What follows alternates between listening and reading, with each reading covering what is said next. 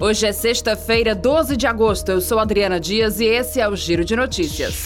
O preço de venda do diesel para as distribuidoras vai passar de R$ 5,41 para R$ 5,19. Assim, a redução será de 22 centavos por litro e vale a partir desta sexta-feira. Por conta disso, o preço de venda ao consumidor passará de R$ 4,87 em média para R$ 4,67 a cada litro vendido na bomba. Conforme nota divulgada pela Petrobras, a redução tem o objetivo de acompanhar a evolução dos preços de referência, que se estabilizaram em patamar inferior para o diesel.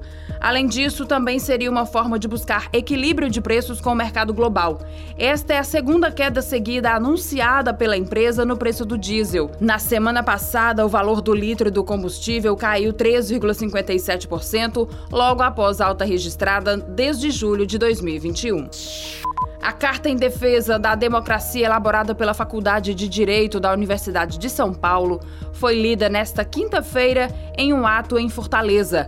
Manifestações a favor da Constituição dos Três Poderes e do sistema eleitoral aconteceram em várias cidades do país. Na capital, o ato ocorreu na Praça da Bandeira, em frente à Faculdade de Direito da Universidade Federal do Ceará.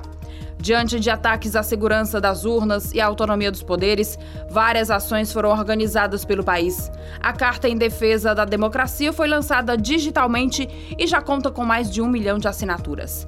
Integrantes de entidades sindicais, populares e estudantis estiveram presentes. Durante o ato, manifestantes gritaram palavras de ordem contra o presidente Jair Bolsonaro e em favor da democracia. A justiça condenou cinco homens pela morte da gerente Caroline Alves da Rocha Damasceno.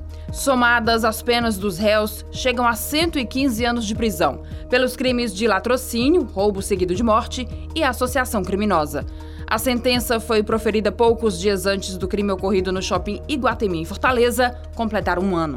Na decisão judicial, consta que, apesar da evidência que o tiro que matou a vítima tenha vindo da arma do segurança da joalheria onde aconteceu o crime, o homem não foi responsável pela morte porque agiu em legítima defesa. Foram condenados pelo latrocínio Lúcio Mauro Rodrigues Ferreira, André Luiz dos Santos Nogueira, Antônio Duarte Araújo Enéas, Douglas da Silva Dias e Antônio Jaderson Lima de Moura. Todos os acusados foram presos dias após a ação criminosa, que tomou repercussão nacional. Com a produção de Igor Silveira e a sonoplastia de Edinho Soares, este foi o Giro de Notícias. Para saber mais, acesse gcmais.com.br.